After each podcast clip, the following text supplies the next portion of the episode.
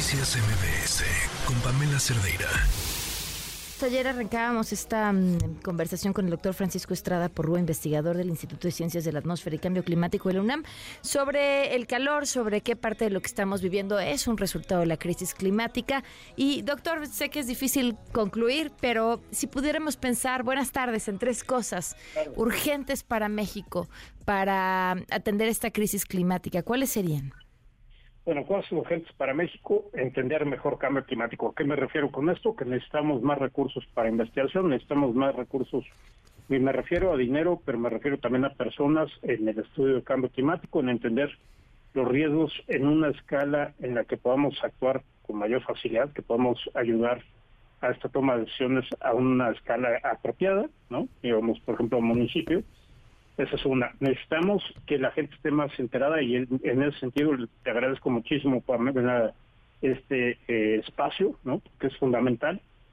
Tenemos que empujar eh, las negociaciones internacionales porque si bien es muy importante que metamos muchos recursos a adaptar, a adaptarnos, a reducir nuestro riesgo, no hay quien se adapte a, este, digamos, 4 grados centígrados de aumento. Es muy difícil. Entonces tenemos que entrarle a todas, tenemos que tener una política, por ejemplo, energética que sea consistente con la realidad en la que vivimos y con los retos eh, que tenemos enfrente. Habló del dinero en investigación. ¿Cuánto se le dedica hoy a eso? Uy, no, eh, ahora sí los voy a deprimir. Este, miren, más. más.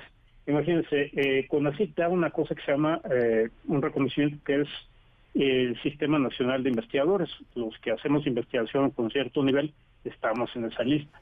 Hay alrededor de 30 o 35 mil personas en esa lista de investigadores nacionales. Eso es para toda la ciencia en México, la parte de, humanidades y la parte de ciencias naturales.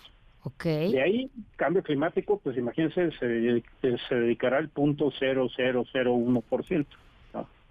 Entonces, estamos en una situación muy grave. Eh, eso es algo que todavía no hemos entendido, pero digamos, cuando yo era niño, este, Corea del Sur estaba igual de desarrollado que México o peor.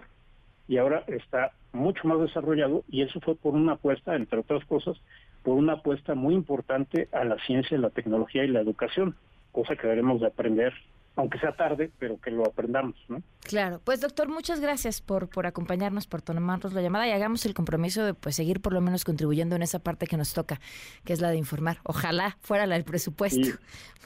Muchas gracias. Noticias MBS con Pamela Cerdeira.